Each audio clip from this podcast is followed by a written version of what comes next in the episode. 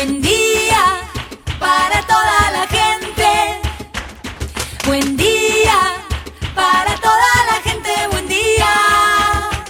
Buen día Soldati, edición Quédate en casa. Son días que necesitan de nuestro compromiso de quedarnos en casa. En FM Soldati, no por eso vamos a dejar de ser comunicadores y comunicar. Aprovechamos los límites que se presentan para llevarte por WhatsApp las noticias y la información que necesitas. Vos quédate en casa. Va a ser un buen día Soldati, pero vos nos vas a escuchar cuando quieras. Mañana, tarde o noche. El sur está bien despierto. Participa enviándonos las ideas y contenidos al 11 36 88 87 91. Estamos a la distancia, pero juntes. Buen día, soldati. Hoy quédate en casa. Vamos a hablar con Miguel Mope de Wiener, presidente de la Junta Comunal de la Comuna 8.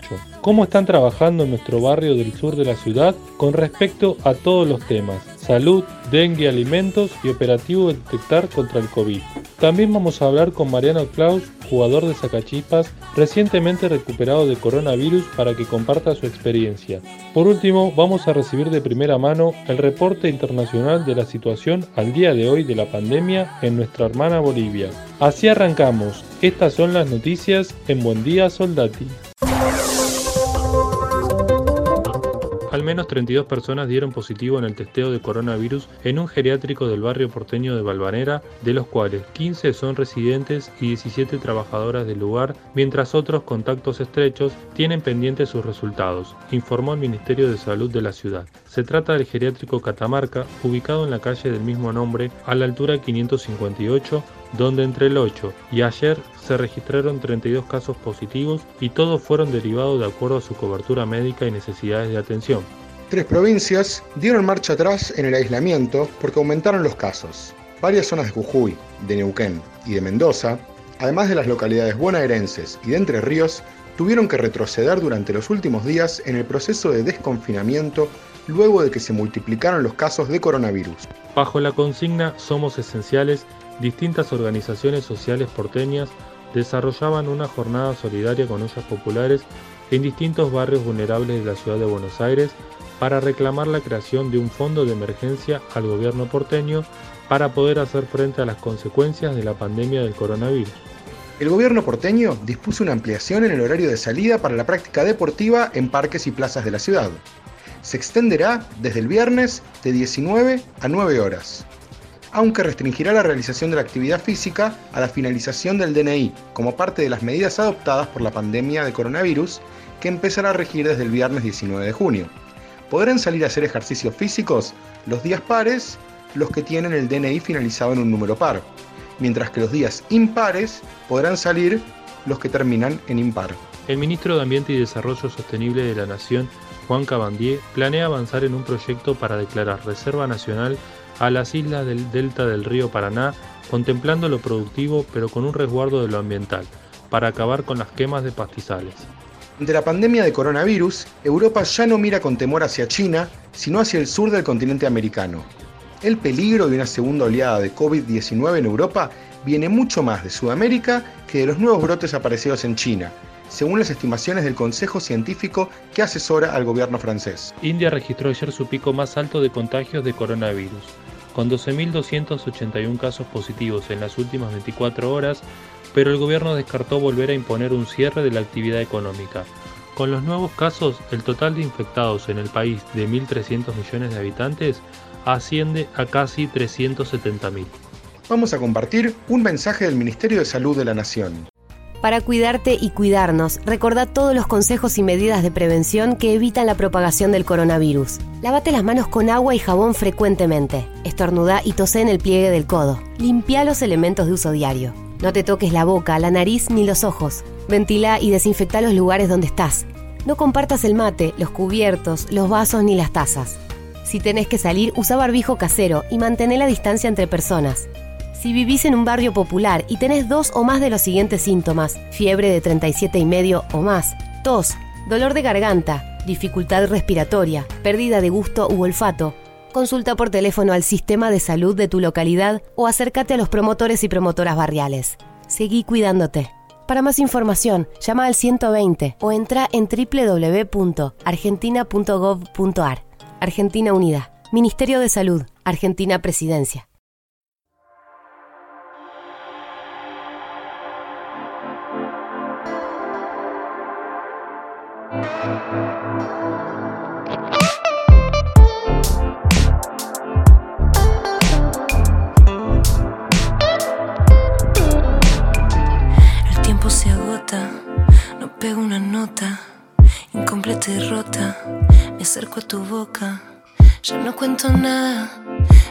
Callada. Soy yo la que pierdo y ya estoy cansada. Insistir por temor, por temor. No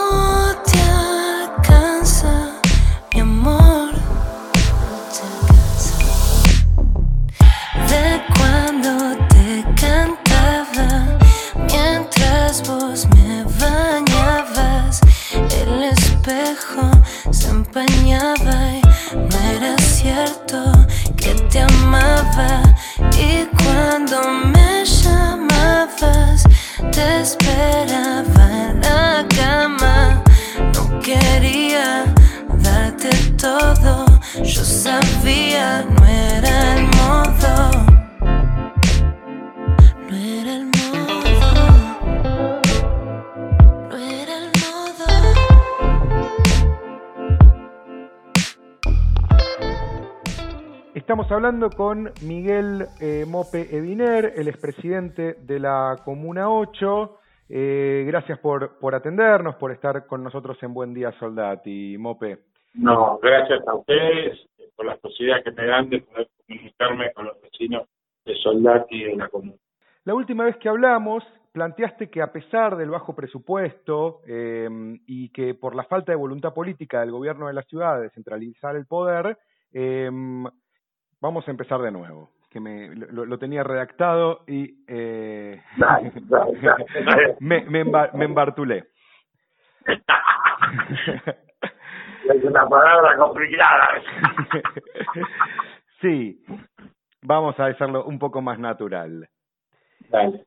Bueno, estamos hablando con Miguel Mope Viner, el expresidente de la Comuna 8. Eh, muchas gracias por hablar con nosotros en Buen Día Soldati. Mope. No, no, gracias a ustedes que me dan la posibilidad de poder hablar con los vecinos Soldati de la comuna. Nada, siempre dispuesto Bien, la última vez que hablamos habías planteado que eh, te imaginabas que al llegar a la comuna eran limitadas las cosas que se podían llegar a hacer desde el gobierno comunal por el bajo presupuesto, por la falta de voluntad que tenía el gobierno de la ciudad en descentralizar, pero que descubriste que sí había mucho que se podía hacer desde el gobierno comunal. Contanos, ahora que están eh, ya seis meses eh, en ese lugar, eh, unos seis meses raros con el verano y la pandemia eh, de por medio. ¿Qué logros han tenido en estos primeros meses y qué obstáculos han enfrentado? Mira, la verdad que eh, a partir de la pandemia, lo que nosotros sentimos es que ante la necesidad y la urgencia se nos abrió una oportunidad y estamos estamos demostrando que la comuna puede participar, tanto las competencias que teníamos antes, que eran muy limitadas, que era arbolado y espacios verdes, y que hoy podemos estar en cualquier tema. Estamos muy fuertes con el tema de salud, obviamente, estamos muy fuertes con la asistencia alimentaria en toda la comuna, estamos muy fuertes con el tema de los vacunatorios, eh, estamos, digamos, levantando los coches, eh, estamos fumigando, estamos desinfectando ahora por COVID. La verdad que la Comuna 8 ha mostrado que con, a pesar de las restricciones que tiene efectivamente el presupuesto, inclusive hemos sufrido una poda partir de emergencia del gobierno de la ciudad del 30% del presupuesto, la verdad que la comuna está en todos los temas. Y hay una junta comunal que yo quiero acá que ha hecho una tarea y haciendo una tarea titánica para que los vecinos de nuestra comuna eh, sufran lo menos posible esta pandemia. La verdad que yo lo, lo veo como una gestión hasta ahora 20 ha podido fundamentalmente romper la barrera que ponía el gobierno de la ciudad con los distintos temas. Las comunas hoy están, nuestras comunas están en todos los temas que aparecen y que son necesidades de los. Bien, te voy a llevar un poco al, plano personal. No sé si todos lo saben, pero sos hipertenso, estás dentro de lo que los médicos llaman la población de riesgo y sin embargo te vemos ir acompañando las ollas que se armaron desde la comunidad en respuesta a la emergencia alimentaria. ¿Qué cuidados estás tomando? ¿Cómo estás viviendo vos personalmente este momento? Nada, es una buena pregunta, la primera vez que me hacen esta pregunta. No, tengo, tengo como varias. Soy hipertenso, soy cardíaco y soy obeso. Estoy en el punto de riesgo. Pero la verdad que tomé una decisión, digamos, si, si mi comunidad está en riesgo, de nada, tomé una decisión, creo que la mejor es cuidarme, eh, tener todos los cuidados que pueda tener, pero es estar en la calle, que es en el lugar que siempre entendíamos que tenía que estar la Junta Comunal, el presidente de la comuna, y esa es la decisión que tomamos. Es un momento de solidaridad, estar al lado de, de nuestros vecinos que con esta enfermedad están muy angustiados, eh, siguiendo los contactos estrechos, eh, todos los contactos estrechos que el sistema de salud no, no alcanzarle eh, todo lo que es la, ayuda alimentaria que está dando la ciudad en la Villa 20 y en, Oculta lo están haciendo las organizaciones y ahora estamos implementando un sistema junto al gobierno de la ciudad en la villa de Soldad, que fue lo más difícil, pero que hoy las incluimos como tal. También se está asistiendo en el complejo de Piedra Buena, en el complejo de Soldati y en el complejo de Lugano 2. Y sí, hemos tomado la decisión, tomé la decisión personal de acompañar todo lo que puede cuidarme, no trato de no ir a eventos masivos, a cosas masivas. Estoy en las ollas porque entiendo que es el lugar de mayor solidaridad con los que menos tienen, ¿no? Eso que, que, nos, que nos viene planteando el presidente los últimos primeros. Pero bueno, nada, sé que estoy corriendo por ahí un riesgo extra y te genera una preocupación, tanto a mis compañeros como a mi familia, pero, pero bueno, creo que es lo que tengo que hacer. Bien, hablaste un poco de, los operativos estas últimas dos semanas. La verdad que los casos crecieron mucho en Soldati, eh, ya habían empezado a crecer mucho en Lugano el mes pasado. ¿Qué, balance haces de, del operativo Detectar en la comuna desde que arrancó hace más o menos un mes? Mira, la verdad que nosotros arrancamos el primer detectar en Villa 20, que entiendo que es el más ordenado y que está más prolijo, porque hay una intervención fuerte de las organizaciones barriales, del IBC, de salud.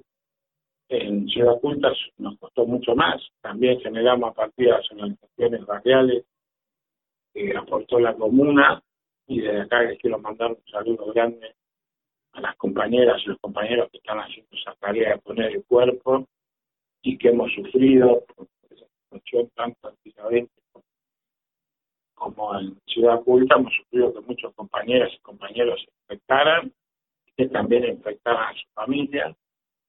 Y creemos que está ordenado y nos preocupa mucho Soldati. Nos costó mucho que Soldati tenga un detectar esta semana nos cuesta mucho convencer al gobierno de la ciudad de las necesidades que tiene la comunidad. Las villas de Soldati tienen eh, una complicación extra que tienen el mayor nivel de hacinamiento de nuestras villas en la comunidad. Con lo cual la propagación del virus es mucho más fuerte, se hace mucho más rápido. Una persona aparece infectada, eh, los contactos estrechos, la mitad aparece infectada. Nosotros nosotras dos villas, la 20 Ciudad Oculta, es menor el porcentaje. En Oculta están en 30%, 5% de los usos. Pero ahí también lo que se ve es que el sistema de salud de la ciudad no está en las condiciones que necesita esta pandemia. Aparece ahí como un primer emergente, aparece fuerte el trabajo de los hospitales con comunidad, pero la verdad que los hospitales no están respondiendo de acuerdo a las necesidades de la comunidad. Estamos muy encima de lo que necesita eh, cada uno de nuestros vecinos cuando les toca esta desgracia de estar infectados y los asistimos en la medida que el gobierno de la ciudad o el sistema de salud o desarrollo existe, nosotros estamos ahí y la verdad que quiero quiero volver a agradecerle el esfuerzo que están haciendo los compañeros en las distintas villas y los distintos barrios Bien, te voy a cambiar de, tema. El miércoles estuvimos hablando con una docente del Jardín de Infantes que está al lado de la planta de residuos de, Varela, contando la muy preocupada por, la situación, la contaminación que, que están viviendo ahí. Eh, ¿Cómo sigue ese tema? ¿Cómo sigue la situación de la, de la planta de residuos? Eh, ¿Se está avanzando para que no esté más al lado de las escuelas y de la comunidad, o por lo menos que se controle un poco los niveles de contaminación que, que da la comuna a la comunidad?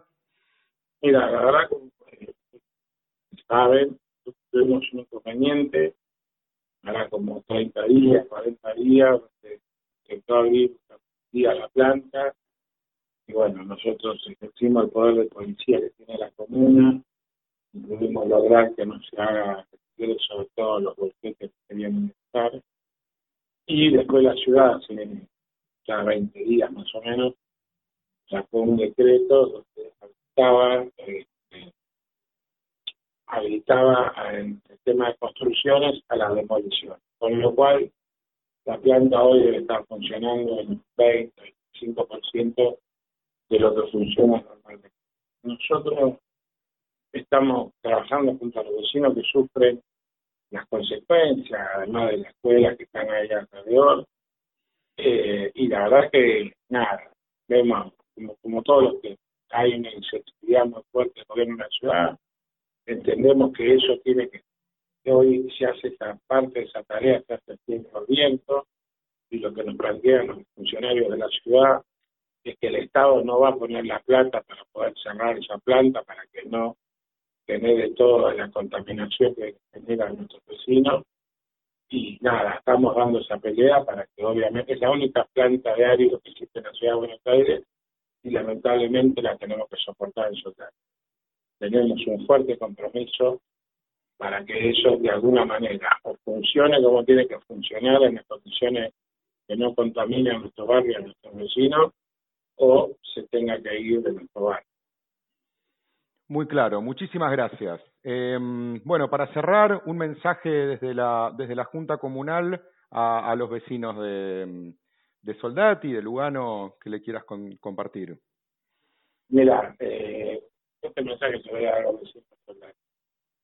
Como bien dijiste vos, estamos viviendo un momento donde los casos se están multiplicando muy rápido y que pedimos es que se queden en la calle, en medida de lo posible, Sabemos que la situación económica es angustiante, pero que en la medida de lo posible se queden en sus casas, que es la única herramienta que tenemos para podernos cuidar de que, que todos los que tenemos que estar en la calle asistiendo y tratando de colaborar para que esta pandemia sea lo menos posible, estamos haciendo todo lo posible. Pero les pedimos que en esta etapa, que es el momento de mayor, estamos, digamos, en el momento de alza de, los contagios, nos parece que es un momento donde todos los vecinos deben entender que necesitamos que estén en su casa. Es la única vacuna que tenemos. Quédate en tu casa. Muchísimas gracias por, por la entrevista, por las palabras y bueno, estaremos eh, hablando seguido con, con el gobierno de la comuna. Gracias, no, muchas gracias a ustedes por darnos la posibilidad y desde ya eh, cuenten con nosotros para lo que para lo que necesiten los vecinos de Soldati y de todos.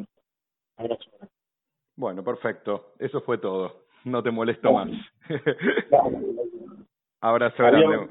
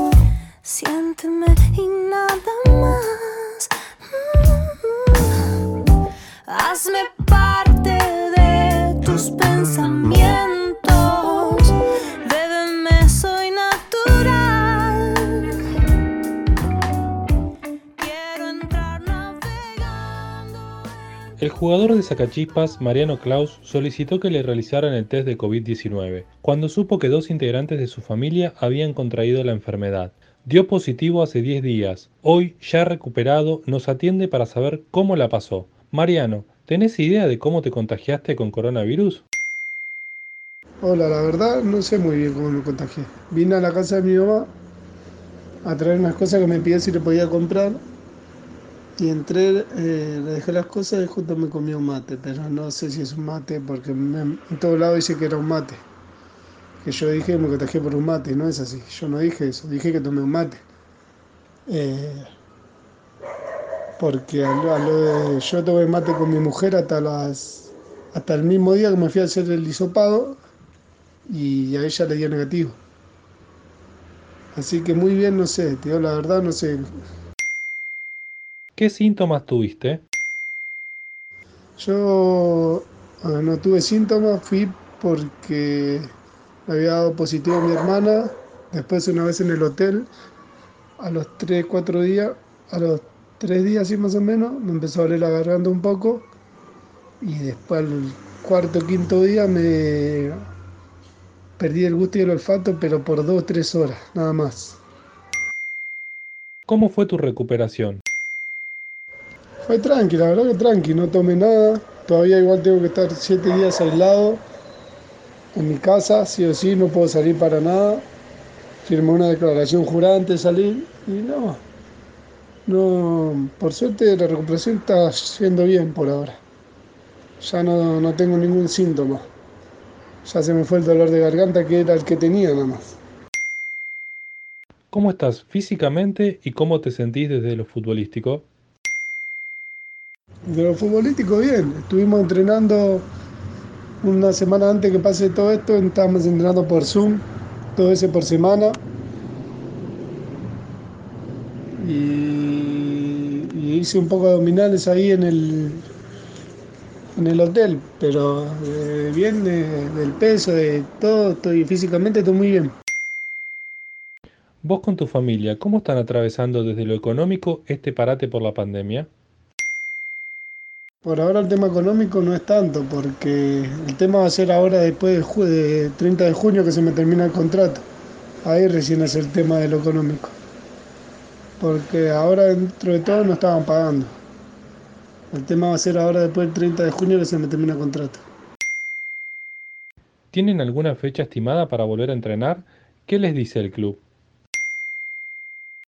La verdad, la verdad, no hay ninguna fecha para volver a entrenar. El club no dice nada, no nos dicen nada nadie, nadie sabe nada tampoco, ni ellos deben saber, porque AFA no dice nada tampoco, así que no sé cuándo arrancaría el fútbol. Ese fue Mariano Klaus, jugador de Sacachispas, ya recuperado de coronavirus en comunicación con FM Soldati 91.3.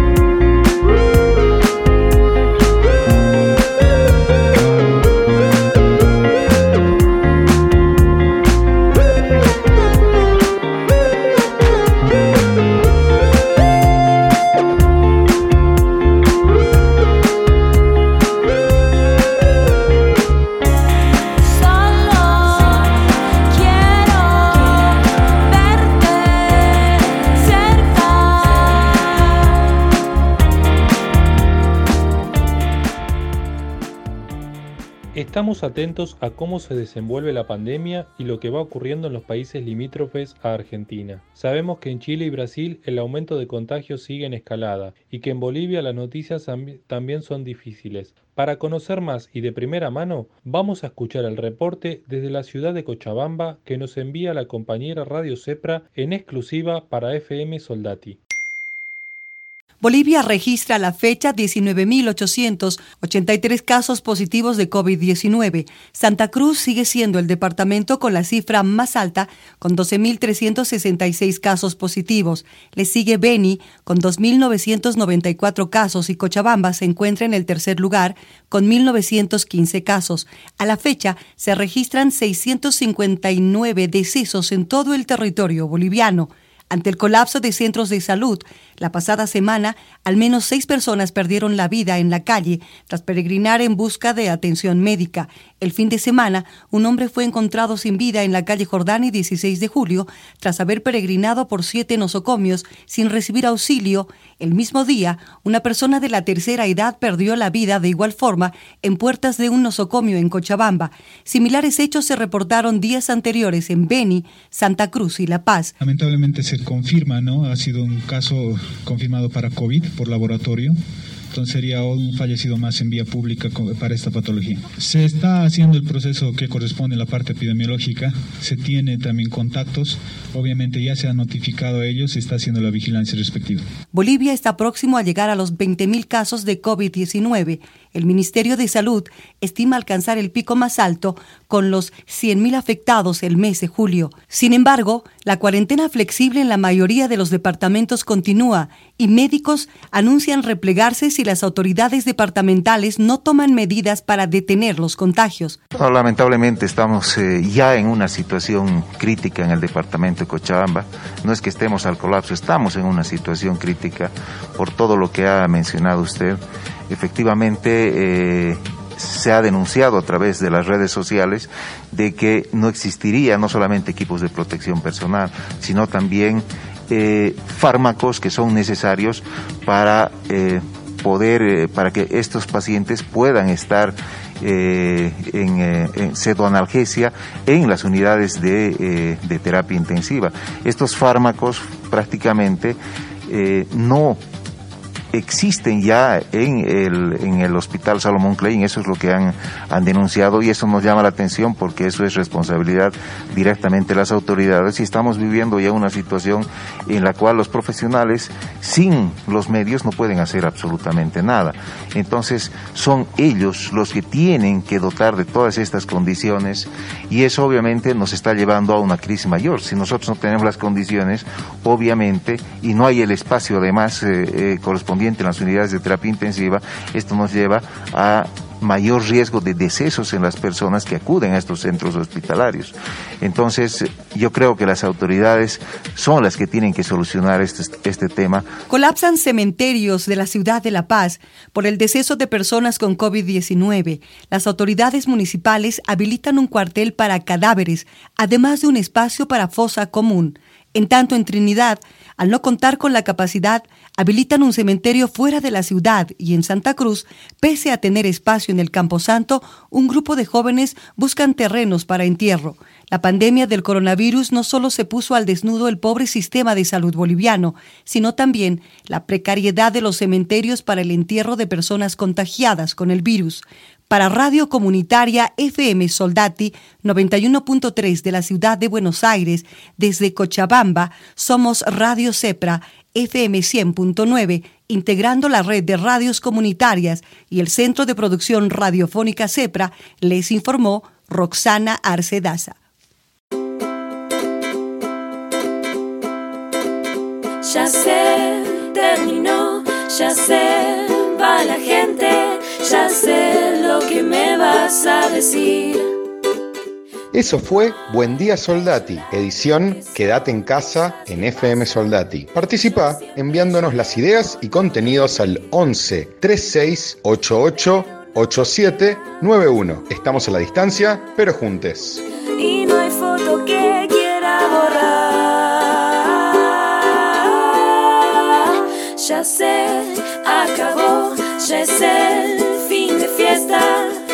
ser tan temido que dirán si se fue con él, si ella se fue con ella y los que no entregaron ya lo harán.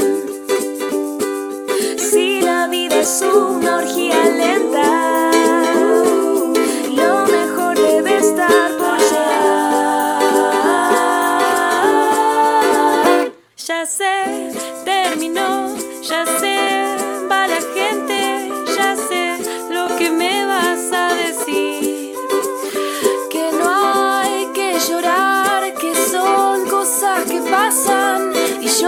siempre lloré por no reír. Si la vida es una orgía lenta.